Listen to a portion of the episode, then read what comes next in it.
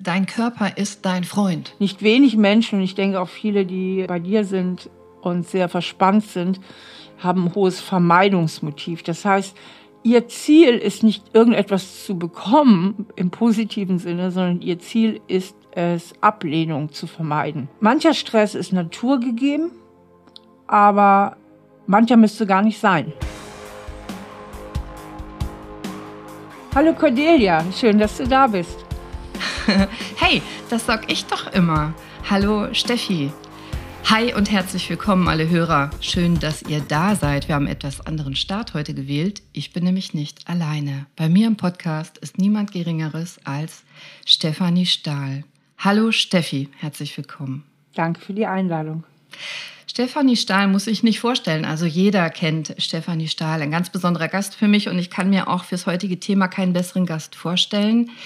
Stefanie ist wohl die bekannteste Psychologin Deutschlands. Stefanie ist seit 20 Jahren tätig, kommt aus Trier und nicht nur deshalb in aller Munde, weil sie als Psychologin sehr erfolgreich tätig ist, sondern weil sie eben auch für uns alle die Psychologie und damit auch Gesundheit näher bringt. Sie hat verschiedene Bücher geschrieben, Bestseller geschrieben. Das berühmteste Buch ist Das Kind in dir muss Heimat finden. Das ist jetzt fünf Jahre in Folge auf der Spiegel Bestsellerliste Platz eins und es besteht große Hoffnung, dass es auch im sechsten Jahr wieder Platz eins werden wird. Aber sie hat noch viel, viel mehr. Zum Beispiel kennt ihr bestimmt die Podcasts von ihr, So bin ich eben und Stahl, aber herzlich. Und, und, und. Steffi, ich habe mit Sicherheit das meiste vergessen, oder? Nee, alles gut. Ich frage mich nur, ob du eine Sprecherinnenausbildung gemacht hast. Du sprichst so dezidiert oder bist du ein Naturtalent? Also wenn du als Psychologin äh, so startest mit einem Kompliment, muss ich sagen, es funktioniert. Ich freue mich gerade voll. Danke. ja, ich nuschel ja immer so ein bisschen. Und ja. äh, das wird mir auch immer nachgesagt. Ich war deswegen auch mal beim Logopäden, aber das ist so langweilig, diese Übung, dass also, ich dachte, ich nuschel lieber weiter. Ich finde, Nuscheln ist erstens ein, äh, ein, eigenes Merkmal. Das macht Katja Burkhardt ja auch. Die lispelt ja so ein bisschen. Und man, man, man sagt mir immer, ich atme so blöd ins Mikrofon. Also, ah, okay. Das so kommt hat jeder, mir bestimmt auch noch ins. kommt noch. So hat jeder seins. Aber danke für das Kompliment. Freut mich sehr. Medizin trifft Psychologie. Jetzt bin ich ja Orthopädin und du bist Psychologin und es gibt viele Studien, aber eine, die ich ganz besonders blöd finde, eine Studie, die da beweist, dass Menschen mit chronischen Rückenschmerzen wesentlich mehr davon hätten, zu einem guten Psychologen zu gehen, als zu einem Orthopäden. Ich habe extra nicht gesagt zum guten Orthopäden, das heißt ja, gute Orthopäden gibt es nicht. Aber äh, mit Meditation und Hypnose kann man bei chronischen Rückenschmerzen, jedenfalls in Studien, deutlich mehr erreichen, Schmerzen reduzieren und Gesundheit erschaffen als bei einem klassischen Orthopäden. Steffi, ist das deine Studie oder wie kommt das? Kannst du das erklären? Was ist das? Also meine Studie ist mit Sicherheit nicht, weil ich bin ja ähm, nicht so sehr in deinem Thema drin, muss ich ganz klar sagen. Äh, da gibt es tatsächlich auch Psychologen, die da mehr drauf spezialisiert sind. Aber natürlich habe ich so viel Hintergrundwissen, äh, dass mir durchaus bekannt ist, dass man sehr, sehr viel über mentales Training eben auch äh, lernen kann, mit Schmerzen umzugehen, beziehungsweise Schmerzen zu ignorieren. Das ja. ist das eine. Und das andere ist natürlich Motivation, ist ja immer ein genuines Thema der Psychologie. Also wie motiviere ich, woraus entsteht Motivation? Und gerade bei Rücken- und orthopädischen Problemen ist es ja so, dass man sehr, sehr viel durch ähm, Übungen, also körperliche Übungen, durch Gymnastik, durch Dehnungsübungen, durch ähm, Muskeltraining und so weiter ähm, heilen kann oder so gut kompensieren kann, dass sich manche Misszustände einfach stabilisieren. Und äh, das kann ich auch wirklich aus persönlicher Erfahrung bestätigen. Ja, also aus meiner Sicht ist ähm, nicht nur klinisch, äh, wie ich es erlebe seit über 20 Jahren, sondern eben auch auf Studien basierend, zu 90 Prozent der Schmerz meist myofaszial, also Muskeln und Faszie, so dass man tatsächlich durch Bewegung, regelmäßiges Training, Dehnen die meisten Schmerzen wegbekommt. Jetzt sehe ich ja bei mir in der Praxis, dass manche Patienten sich selber gar nicht fühlen können und andere so über überempfindlich sensitiv sind. Ist das angeboren oder lernen wir das oder hast du da eine Erklärung für uns? Ähm, ja, das ist teils, teils. Also vieles ist auch, also Menschen, die sehr überangepasst sind, das sind nicht wenige, ähm, die haben zum Beispiel oft ähm, einen schlechten Zugang zu ihren Gefühlen, weil die so früh gelernt haben, viel mehr auf die Gefühle ihrer Eltern oder anderer Menschen zu achten, um sich eben an deren Bedürfnisse anzupassen. Und die, die ähm, lernen dadurch gar nicht so gut, sich selber wahrzunehmen. Und das emotionale Fühlen und die körperliche Wahrnehmung sind ja nicht weit voneinander entfernt, weil auch unsere Emotionen fühlen wir ja körperlich. Also das heißt, wenn wir uns freuen, dann kribbelt es vielleicht irgendwo oder wenn wir traurig sind, dann schnürt es uns den Hals zu. Das heißt, also auch unsere, unsere Gefühle, Emotionen präsentieren sich auf einer körperlichen Ebene, sonst würden wir sie ja gar nicht wahrnehmen.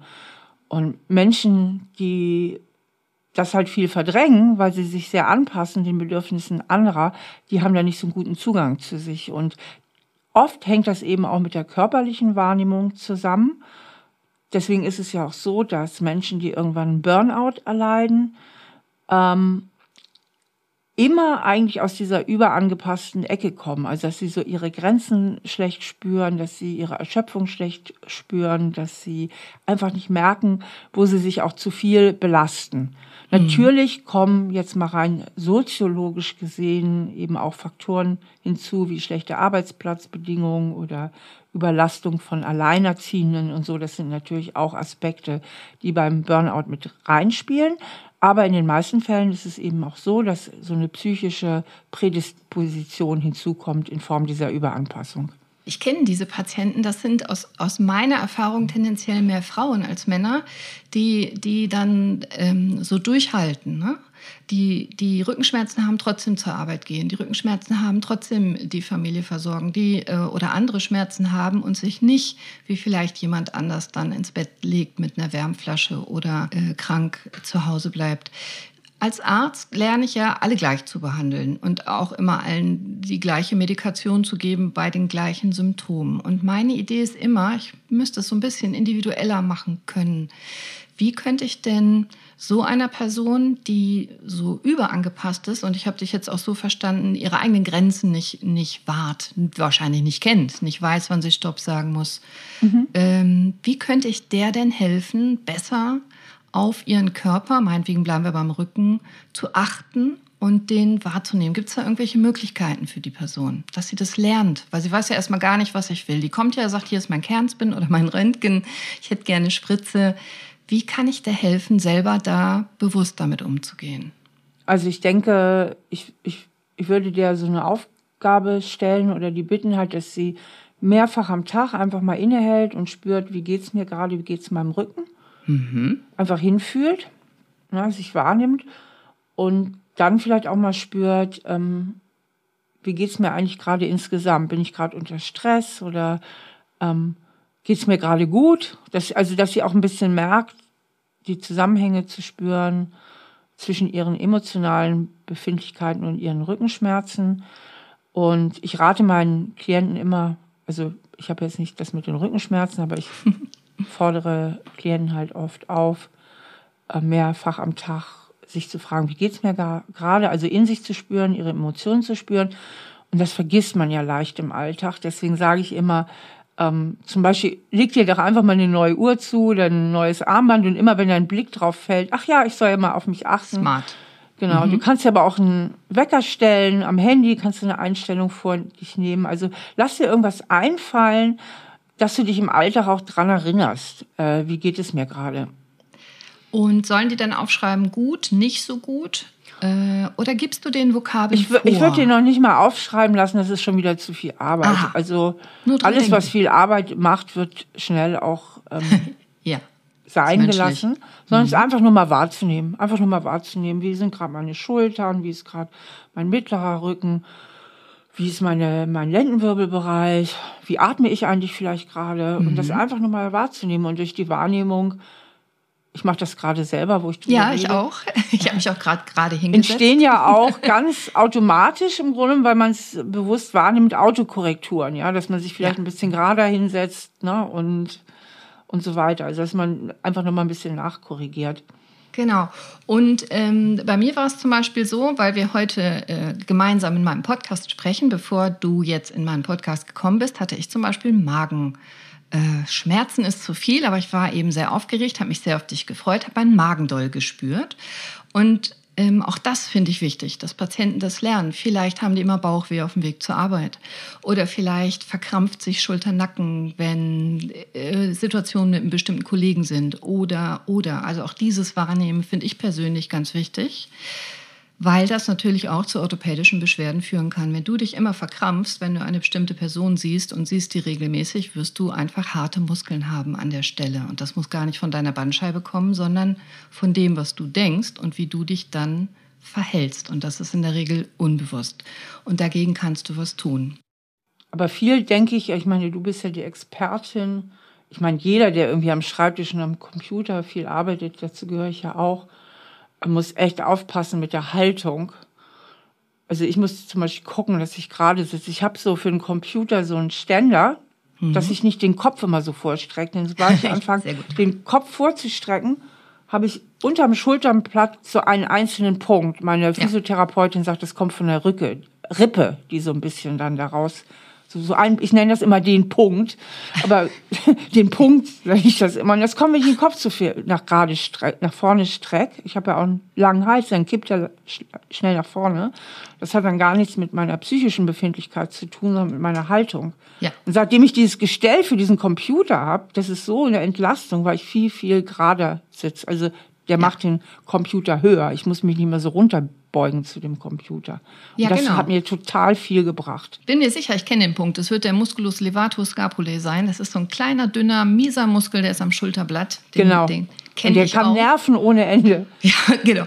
Und, ähm, und das ist das das Schwierige und, und aber auch gerade das Wichtige, das zu unterscheiden. Ne? Ist es jetzt, weil du deinen Körper lange in so einer Haltung sozusagen quälst? Der Mensch ist ja eher gedacht, sich zu bewegen, auf Bäume mhm. zu klettern, durch den Wald zu laufen und nicht acht Stunden starr zu sitzen vor so einem Computer. Kopf ist schwer und wenn wir dann Richtung Monitor gehen, dann zieht einfach zu viel Gewicht hinten an den Muskel, der verkrampft dann so. Ja. Das ist das eine. Oder ist es das andere und, ähm, und ich verkrampfe einfach oder ich knirsche mit den Zähnen und presse, wenn ich Stress habe. Oder in der Realität ist es ja meistens eine Mischung. Es ist ja beides. Mhm. Und das eine ist natürlich zu gucken, sitze ich vernünftig, habe ich den Monitor vernünftig. Ich finde in der Homeoffice-Zeit zum Beispiel ganz schlimm, die meisten Leute arbeiten am Laptop, da ist die Tastatur viel zu nah am Monitor. Da muss ja. man sich eigentlich eine externe Tastatur kaufen und Monitor und Tastatur trennen. Zweitens, wenn man am Küchentisch sitzt oder so zu Hause, ist auch meistens deutlich zu niedrig. Also wie ist meine Haltung am Computer? Mhm. Aber ich habe noch was. Es sind nicht unbedingt die acht Stunden am Computer die wir arbeiten, weil die die Beschwerden machen, ähm, sondern es sind vor allem die 16 Stunden des restlichen Tages, wo wir vielleicht auch nichts für unseren Rücken und unseren Körper tun und unsere Muskeln.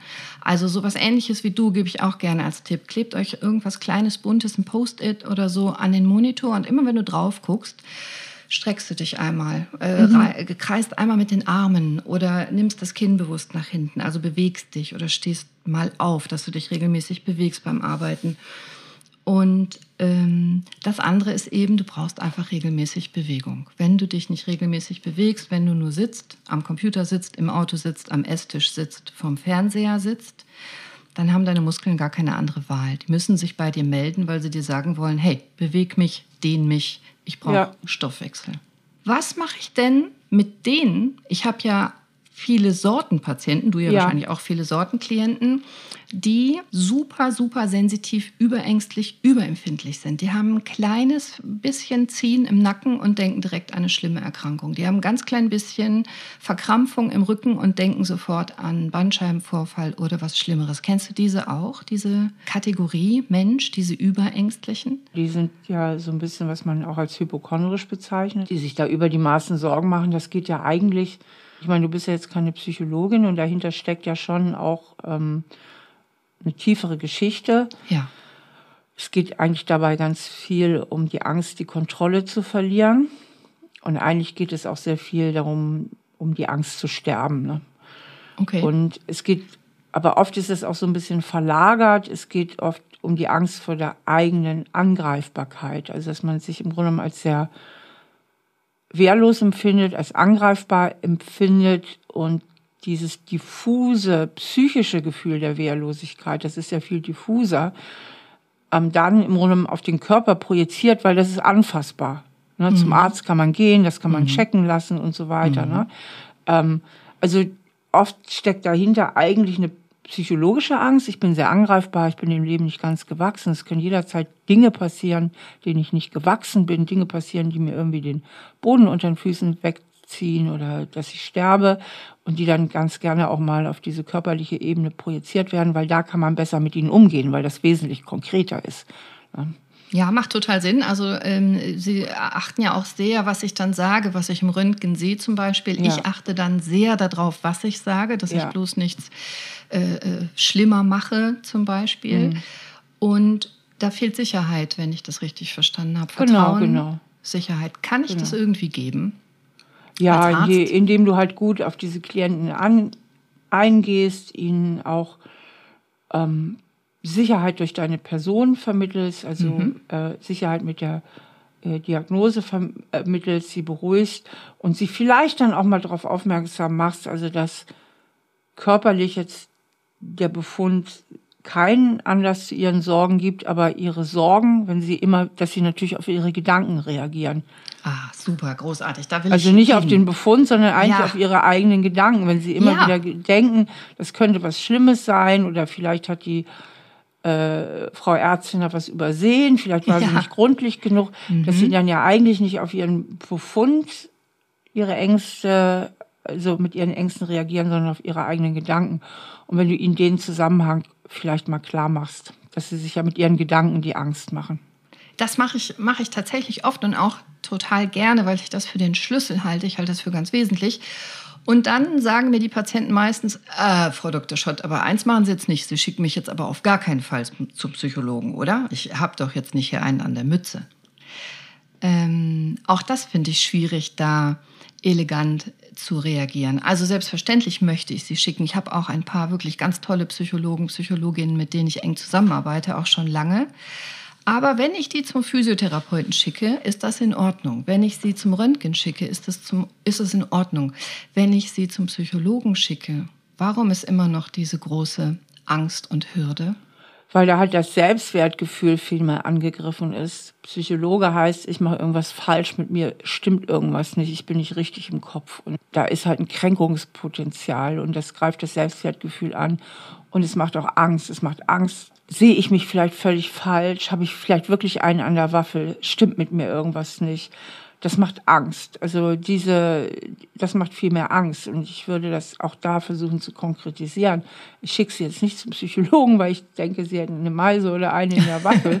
Um das sage ich auch tatsächlich. Genau, das sage ich wirklich so. Ja. Sondern es, es geht einfach äh, darum, dass äh, Psychologen ganz gut darin sind, manchmal auch eine, an mancher Motivation zu arbeiten oder manchmal auch ganz gut darin sind, ähm, wenn man viel Stress hat oder angespannt ist, ein Mittel an die Hand zu geben, dass man besser mit der Anspannung und dem alltäglichen äh, Stress umgehen kann.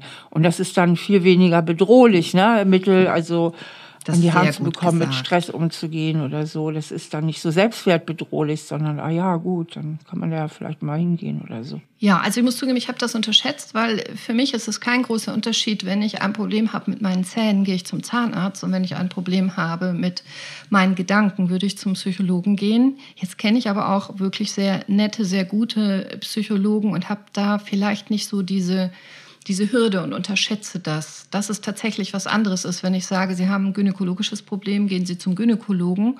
Das, das macht nicht so eine Angst, habe ich dich richtig verstanden, als wenn ich sage, ähm, das könnte ein psychologisches Problem sein, suchen Sie sich psychologische Hilfe. Da ist dieser Kränkungsfaktor mit drin, den ich gar genau. nicht gesehen habe bisher. Was heißt in dem Fall auch psychologisches Problem? Also es müsste ja immer, man müsste es ja konkretisieren. Also mhm. ähm, dass ähm, was heißt es ganz konkret? Wodurch verspannen sich die Muskeln so ungünstig, dass sie auf Nerven drücken und Schmerzen mhm. bereiten? Durch Stress zum Beispiel. Ja, absolut. Also Stress ist äh, auf jeden Fall ein wesentlicher Stress kann Faktor. das absolut provozieren. Absolut.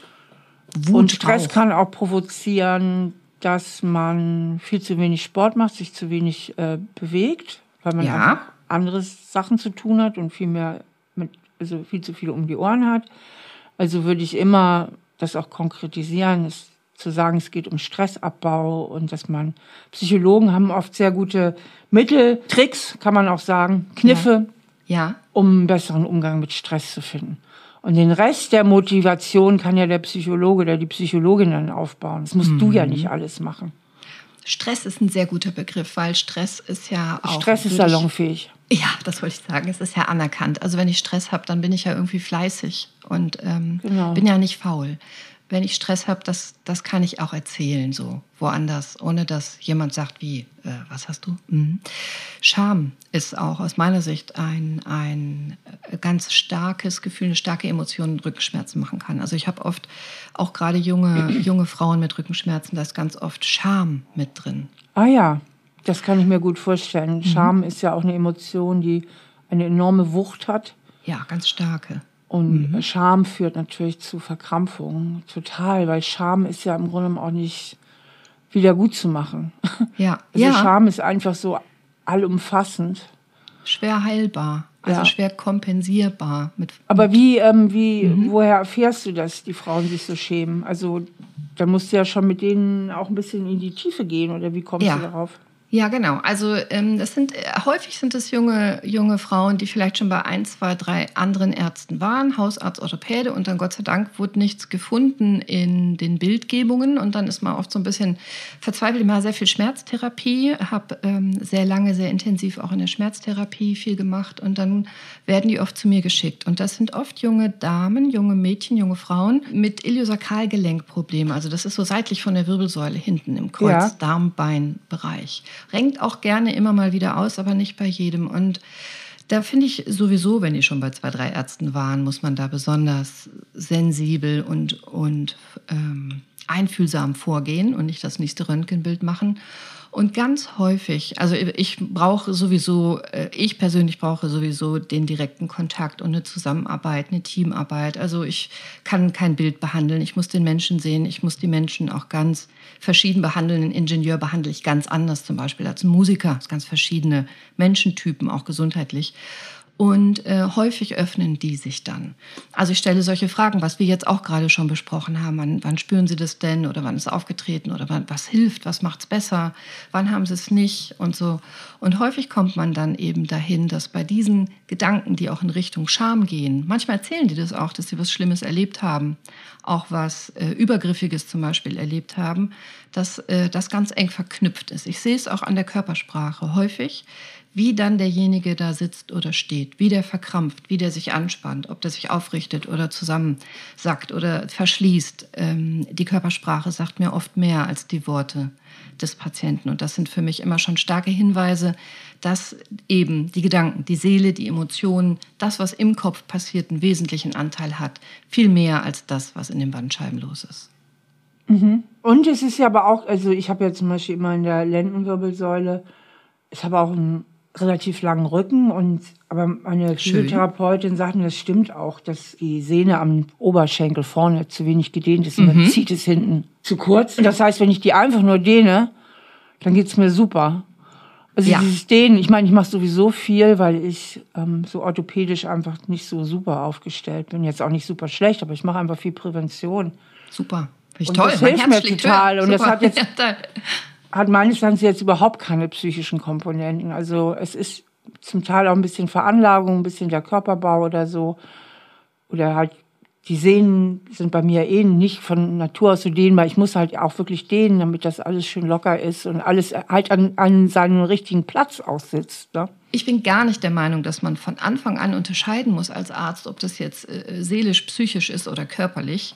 Äh, es ist eher so, dass die Patienten, die zu mir kommen, entweder das ist total klar, zum Beispiel jetzt mit dir, dass man äh, eine vordere oder hintere Kette dehnen muss. Ich ähm, sage das nochmal, aus meiner Sicht sind fast 90 Prozent der Beschwerden in der Orthopädie super therapierbar oder sogar heilbar, würden wir uns alle genug bewegen. Und dazu mhm. gehört auch Dehnen.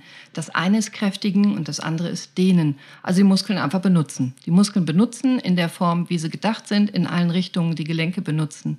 Dehnen und ganz viele Beschwerden wären weg. Ja. Und wenn das aber nicht funktioniert, und wenn derjenige das alles macht und Physio macht und dehnt und therapiert wird und trotzdem wird es nicht gut. Oder rezidiviert, kommt immer wieder, immer mhm. wieder. Oder was es auch schon mal gibt, ist, dass die Krankheiten dann springen. Dann ist das Knie zwar gut, dann kriegt er aber Rücken. Dann können wir den Rücken gut behandeln, dann kriegt er Schulter, danach Nacken. Ja. Diese, diese springenden Phänomene, das sind eher die Patienten, über die ich heute mit dir sprechen mag, mhm. weil eben genau nicht dieses Strukturelle so einfach zu behandeln ist, weil aus meiner Sicht das Strukturelle nur die Folge ist, nur der Ausdruck von dem, was zwischen den Ohren passiert. Ja. Das rauszufiltern ist gar nicht so einfach und es würde mir wahnsinnig helfen und deswegen machen wir diese Folge, wenn wir alle, wir Menschen, das viel mehr lernen würden, auf uns selber zu hören, nach uns selber zu gucken, hinzufühlen. Wie oft habe ich einen Patienten, der zu mir kommt und ich sage, was fühlen Sie denn? Und er sagt, ja, sieht man noch, ein Bandscheibenvorfall, 4, 5. Nein, was fühlen Sie denn? Also zieht das, schmerzt das, brennt das, kribbelt das, ist taub? Und so oft können wir Patienten gar nicht sagen, wie der Schmerz sich anfühlt. Spannend.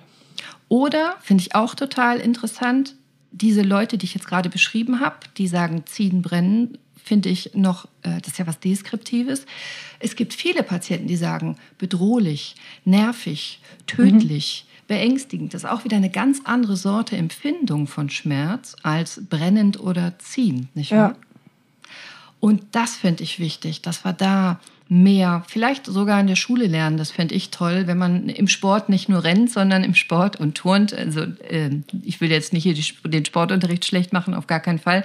Mir ist nur wichtig, dass das Körperliche auch bewusst besprochen wird. Also was fühle ich denn eigentlich? Was gibt es denn überhaupt für Sorten fühlen? Also heiß, kalt, äh, Druck, ziehen, Krampf, äh, Kribbeln, solche Sachen. Das fände ich toll, weil dann könnte man sich ganz anders unterhalten. Auch miteinander, nicht nur mit Orthopäden. Ja, stimmt.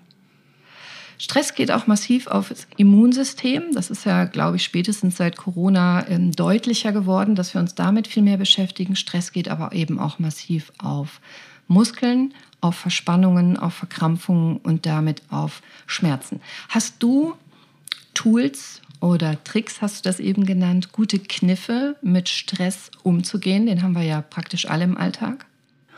Ähm, ich glaube, das Wichtigste ist auch hier die Vermeidung. Also gut, mancher Stress lässt sich nicht vermeiden, aber einiges lässt sich vermeiden. Äh, und zwar, wenn man lernt, Wichtiges vom Unwichtigen zu unterscheiden. Und viele Menschen, die sehr gestresst sind, verlieren sich zu sehr in vielen Aufgaben oder Sachen, die sie auch noch an sich nehmen, die eigentlich gar nicht sein müssten.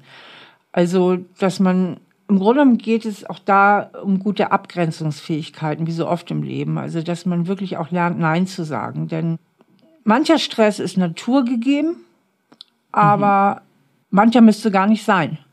Also, wo man sich wirklich überlegen muss, vorher, im Vorfeld überlegen muss, ähm, muss ich das jetzt auch noch annehmen? Muss es noch ein zweites oder drittes Kind sein? Schaffen wir das wirklich?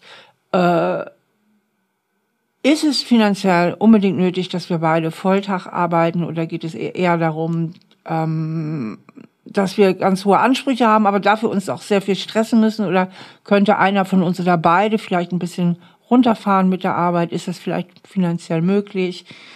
Äh, muss ich jetzt auch noch das Ehrenamt in der Schule annehmen? Muss ich jetzt auch noch die Geburtstagstorte backen für den Kindergeburtstag? Muss mein Haushalt wirklich tippitoppi sein? Ne? Ja. Ähm, muss ich jetzt unbedingt das Dreigang-Menü kochen, wenn die Freunde abends kommen? Also diese ganzen Fragen. Ja, ähm, viele Fragen kenne ich leider. Ich bin mich ganz erwischt. also ganz, ganz viele Fragen kann man sich so im Laufe des Tages oder seines Lebens stellen. Muss es eigentlich wirklich sein?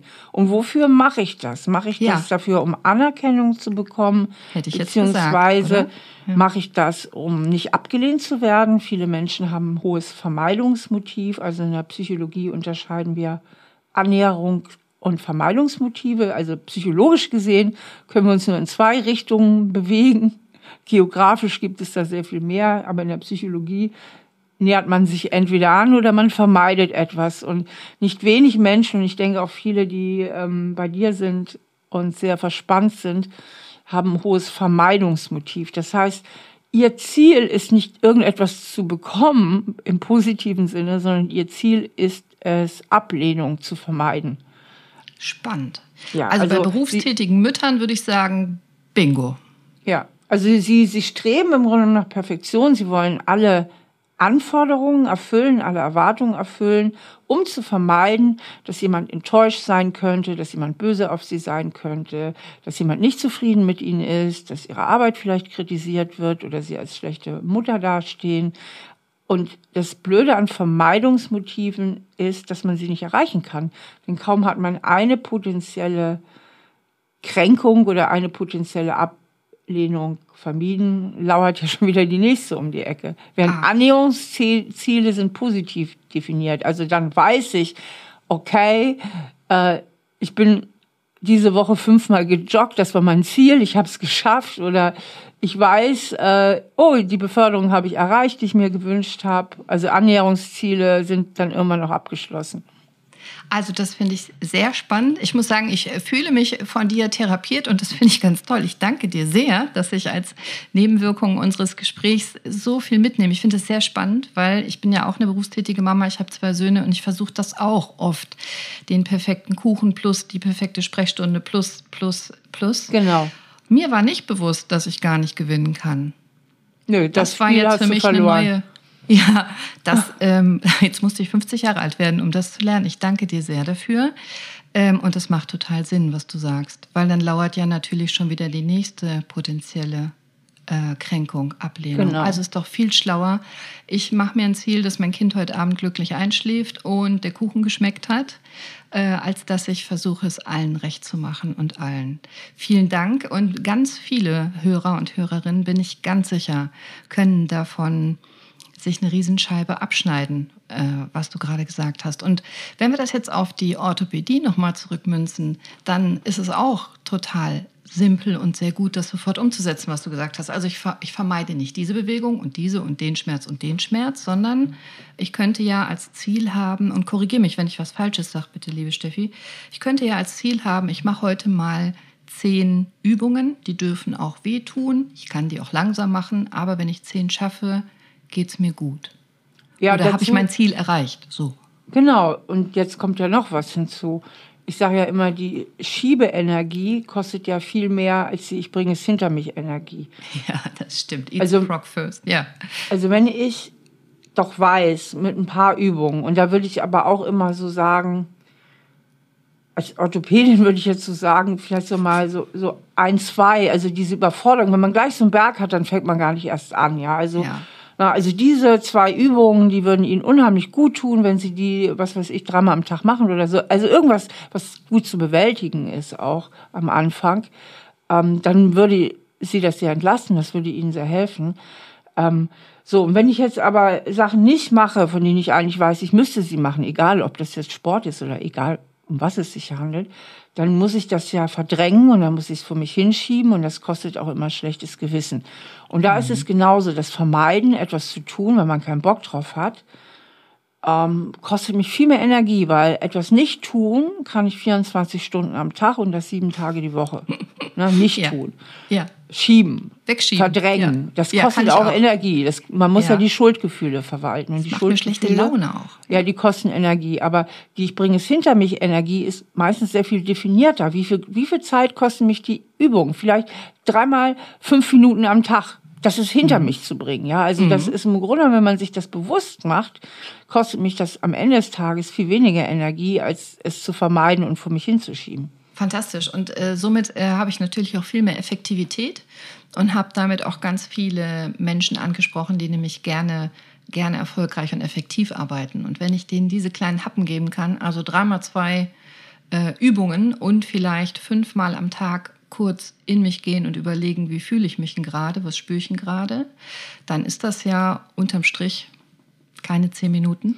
Ja, ja der Punkt Nix. ist ja immer, das kennt ja jeder Mensch, das kenne ich auch so gut, diesen Anfang machen. Man muss den Anfang machen. Und ja, wenn man einmal so aus dem Rhythmus fällt, dann ist es wieder so schwer, sich aufzuraffen, weil man ja Angst hat ähm, vor dem eigenen Versagen. Also Schiebe, also Schieberitis oder Prokrastination, wie es ja immer mhm. heißt, weil ja, diesen Ausdruck so wahnsinnig steril. Schwierig, ja. Ich mag den überhaupt nicht, deswegen ähm, benutze ich den nicht. Ich sage mal Schieberitis oder so. Das ist ja oft mit Versagensängsten verbunden. Darum geht es ja ganz häufig. Entweder Faulheit und oder Versagensangst. Also nicht nur, dass ich keine Lust habe, sondern tatsächlich vielleicht auch Angst habe, dass ich es gar nicht kann und deswegen nicht starte? Oder? Ja, damit meiner eigenen geringen Fitness verbunden bin. Weil ich also, dass wahrnehme. ich, guck mal, wenn ich eine Zeit lang, also ich zum Beispiel, ich bin keine Joggerin, das ist überhaupt nicht gut für meinen Rücken. Das ist wirklich beschissen, aber ich wandere wahnsinnig viel. Ja, ich gehe wahnsinnig mhm. gern spazieren so. Aber wenn ich jetzt mal aus irgendeinem Grund damit aus der Kurve fall, dann kostet es mich einfach wieder mehr Kraft, wieder anzufangen damit, wieder in die Kurve reinzukommen. Und das hat ja manchmal auch ein bisschen was damit zu tun, dass man denkt, oh Gott, wie komme ich noch den Berg hoch? Ne? Ich habe es ja jetzt länger nicht gemacht. Oder wenn man ein Instrument spielt, ich spiele zum Beispiel auch Klavier, und wenn ich eine ja, Zeit lang wenig ja. übe, da habe ich schon Angst, mich ans Klavier zu setzen. Ja, weil man so viele Tasten nicht trifft, nicht richtig. Ja, trifft. dass man irgendwie ja. schon wieder so eine Angst hat, so eine Anfangsangst. So, mhm. wenn ich mich dann aber zwinge, du machst das jetzt einfach und spiel einfach mal wieder, dann habe ich schon am nächsten Tag sofort wieder mehr Lust, weil ich einfach einmal angefangen habe. Und so ist das mit allem. Menschen, die eine Abschlussarbeit schreiben müssen, Diplom oder sonst was, egal welche Arbeit. Das Schlimmste, also die man nicht, für den man Angst hat, die man eigentlich nicht machen will, die widerwärtig sind, Steuererklärung oder sonst was. Ja. Wenn man einmal angefangen hat, dann geht es eigentlich schon wieder. Das stimmt. Und ähm, ein, dieser Papierkram, das hasse ich auch sehr. Genau. Einfach starten und wenn ich drin bin, geht's eigentlich. Genau. Und am Ende freue ich mich sogar. Das Schlimmste ist. ist. immer die Angst vor dem Anfang. Und das ist halt bei orthopädischen Übungen ja. dann genauso. Die sind ja auch zum Teil sturzlangweilig, da müssen wir uns ja, ja gar nichts vormachen. Fast alle. Ich mache ja auch sehr viel, äh, du, ich habe mir ja, das muss ich dir mal erzählen, das passt hier richtig gut hin in deinen Podcast. Ähm, ich habe vor Jahren, ich glaube, das war 2017, meine Tante im Altersheim besucht, die ist inzwischen auch verstorben. Und die konnte sich damals nicht bewegen, also die kam einfach nicht vom Stuhl hoch. Und dann ist mir mal klar geworden, welche Implikationen das eigentlich alles hat. Oh ja. Und ähm, da dachte ich, oh, wie grauenvoll. Und da ich weiß, dass ich durch meine äh, Bandscheibe und so weiter, durch meinen Rücken jetzt auch nicht so super aufgestellt bin von Haus aus, habe ich mir dann selbst verschrieben und ziehe das bis heute durch, dass ich zwei Mal die Woche Physiotherapie mache. Ich bezahle das sogar selbst. Gut, ich kann es mir jetzt leisten. Das kann längst sich nicht jeder leisten in dem Fall, aber ähm, ich gehe zweimal die Woche zur Physiotherapie und ähm, ich mache aber auch oft noch daneben her, weil wenn man mal drin ist, ist man drin. Seit wann machst du das mit der Physio? Seit 17, weil ich mir das, da habe ich ja meine Tante besucht. Fantastisch, das finde ich mega. Ja, weil ich weiß, also, dass ich da auch anfällig bin. Ne? Ich weiß, dass ja. ich sonst zu diesen Kandidatinnen gehören würde. So, ich gehe viel wandern und ich mache diese Kraftübungen auch. Und die sind, die sind natürlich, da brauchen wir uns auch nicht so viel vorzumachen, die sind diese Kombination von langweilig und anstrengend, das ist eigentlich das Schlimmste.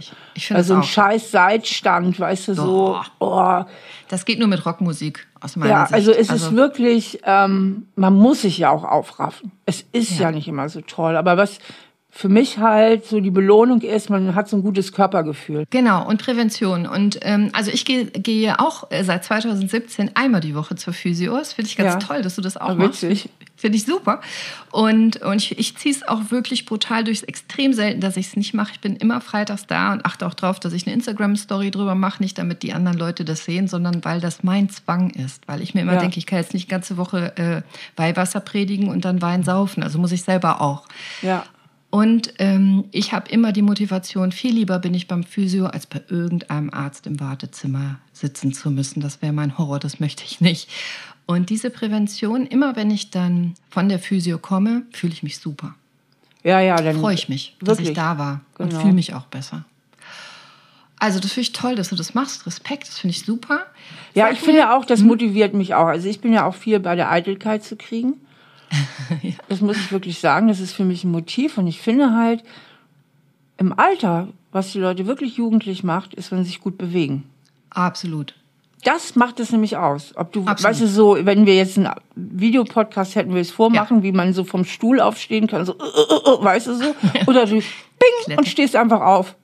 Gestern ja. war ich noch mit einem Verwandten, wir sind wandern gegangen, der ist 77, fit wie ein Turnschuh fit wie ein Turnschuh. Also der ist ja die Berge hoch und wirklich viele, viele Kilometer. Ähm, und das macht einfach sehr, sehr jugendlich und das hat eine tolle Ausstrahlung auch, wenn Leute sich gut bewegen können. Absolut. Also für mich als Orthopädin ist auch wirklich völlig egal, ob irgendwo eine Falte ist im Gesicht. Das interessiert mich gar nicht. Ich schaue ja auf den Körper. Ja. Und wenn, wenn einer sich mal eben bückt, um die Schuhe zuzubinden oder ja, ähm, genau. ne, schnell aus dem Socken springt, aus der Hose, das ist für mich Gesundheit und das ja. ist für mich Und das hat ja eine wahnsinnige Rückkopplung auf die Psyche, weil unser Körper ist ja auch unsere Psyche.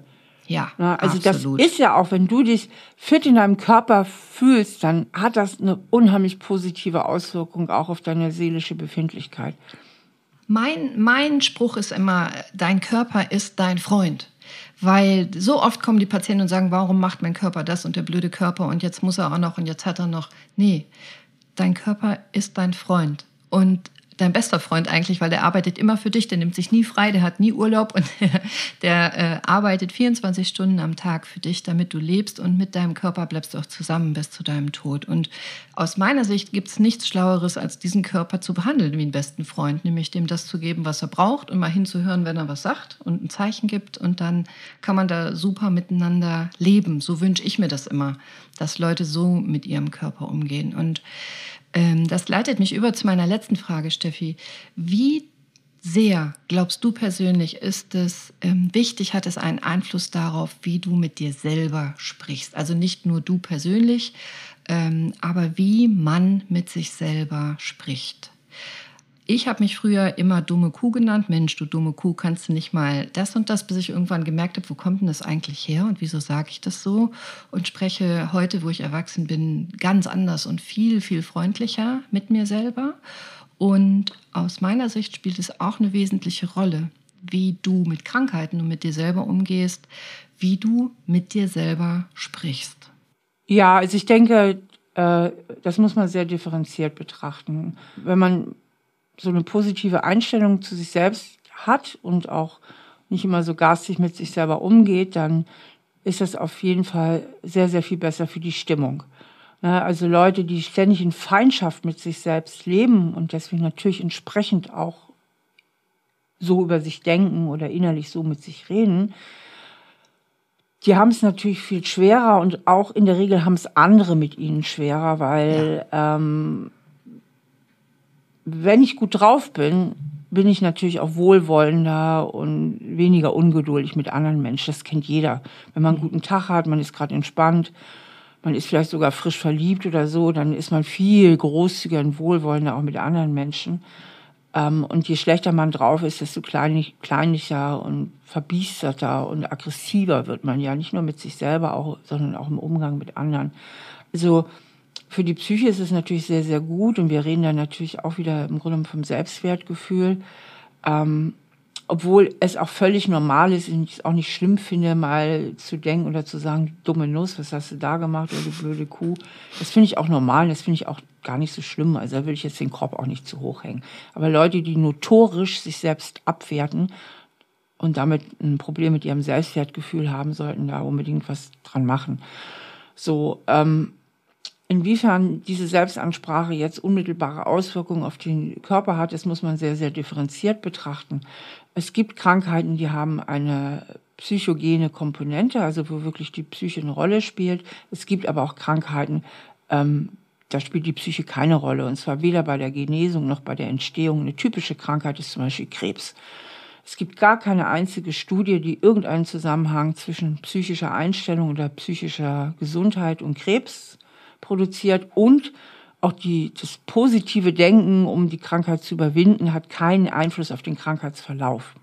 Das ist wirklich Küchenpsychologie. Und das, da spricht nicht nur die ganze äh, Studienlage dagegen, sondern eigentlich auch die alltägliche Beobachtung. Ich meine, wie viele Leute kennt man, die es mal erwischt hat oder nicht erwischt mhm. hat, die gestorben sind, nicht gestorben sind. Und da kann man nun wirklich nicht äh, einen klaren Faden erkennen. Ach ja, die einen, das waren immer die, die sowieso schon schlecht drauf sind und die anderen. Nee, so, so ist es einfach nicht. Da spricht eigentlich auch die ganze Alltags, ähm, dagegen. Das heißt, man sollte die psychischen Sachen auch nicht überschätzen. Das finde ich nämlich auch wieder gefährlich, ja, weil es dann wieder dazu kommt, ja, hast vielleicht was falsch gemacht, nicht, dass du falsch jetzt krank gedacht. geworden bist, ja. Das ist einfach dann auch eine Unverschämtheit und eine Degradierung. Es gibt aber eben Krankheiten, da muss man halt genau hingucken, die tatsächlich diesen Zusammenhang haben und zwar vermittelt über Verspannungen, Verkrampfungen, vermittelt über ähm, zu viel Stress und dadurch eben ähm, Herz-Kreislauf-System mit angegriffen wird und so weiter und so fort. Ähm, deswegen habe ich da eine ganz differenzierte Meinung zu. Und weil es ja auch nicht mein genuines Gebiet ist, ja nicht die Psychosomatik, kann ich das natürlich auch nicht dezidiert jetzt für alle möglichen Krankheiten durchbeten, welche jetzt eher psychogene ist und welche eher nicht. Ich weiß nur, dass zu meiner Studienzeit wird noch alles Mögliche als psychosomatisch äh, klassifiziert, zum Beispiel Migräne, Morbus Crohn, äh, zig Krankheiten, wo man heute weiß, das stimmt überhaupt nicht, ja. Da, mhm. da ist der psychische Faktor einfach zu vernachlässigen. Und es ist ja auch jetzt nicht so, äh, dass die Schulmediziner alles Idioten wären und die ganzen Studien nur Idioten wären. Ja, dann gibt's ja so Leute, die erheben sich dann ja immer so darüber und die wissen dann so äh, esoterisch alles auch noch besser. Mhm. Ähm, und da stehe ich wirklich auf einer völlig anderen Seite, muss ich sagen. Da bin ich schon mehr, wirklich mehr der Wissenschaft verschrieben, als mich da auf so, auf diese Gebiete zu begeben. Und deswegen habe ich da eine sehr differenzierte Sicht auf den Zusammenhang. Ja, sehr gut. Also da sprichst du mir aus der Seele. Alles, aus meiner Sicht, man sagt so schön, alle Verallgemeinerungen sind schlecht alles, was so leicht einzuteilen wäre, hat nichts zu tun mit Medizin. Wenn Medizin nämlich so einfach wäre, dann würden wir nicht so lange studieren, es würde nicht so viele Fachärzte geben und wir würden nicht so oft immer noch frustriert sein, weil wir es nicht heilen können. Medizin ist hochkomplex und der Mensch an sich ist hochkomplex und ein kranker Mensch ist dann doppelt hochkomplex.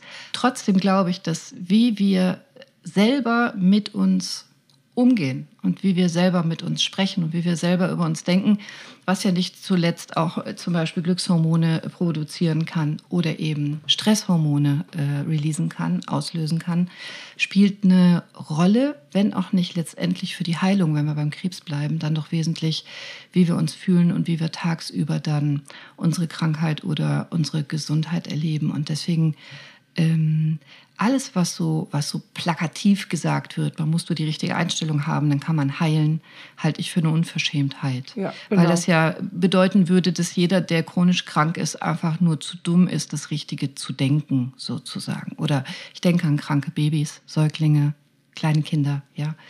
Ähm, das, das kann überhaupt nicht richtig sein, so plakativ daran zu gehen. Aber ähm, andersrum wird ein Schuh draus. Überhaupt mal darüber nachzudenken, wie man über sich denkt.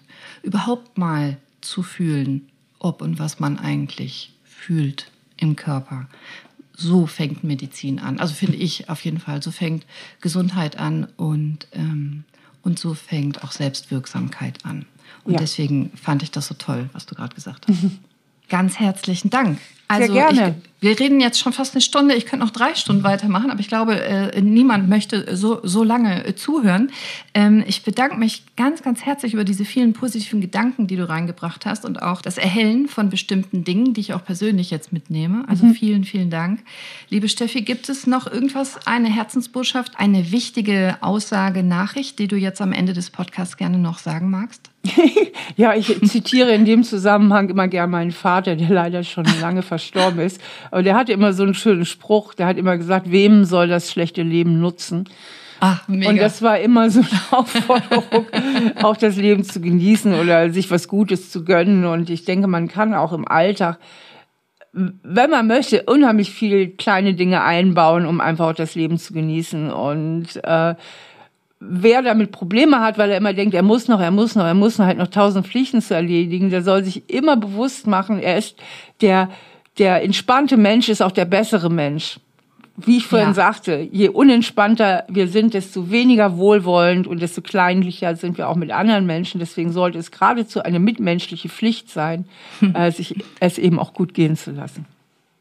Großartig, genau. Wir alle mögen lieber entspannte und wohlwollende Menschen um uns rum. Ich auch. absolut. Ja. Vielen Dank Sehr für gerne. deine Zeit und für dein Ohr und für dein Fachwissen. Äh, danke, dass du bei mir warst.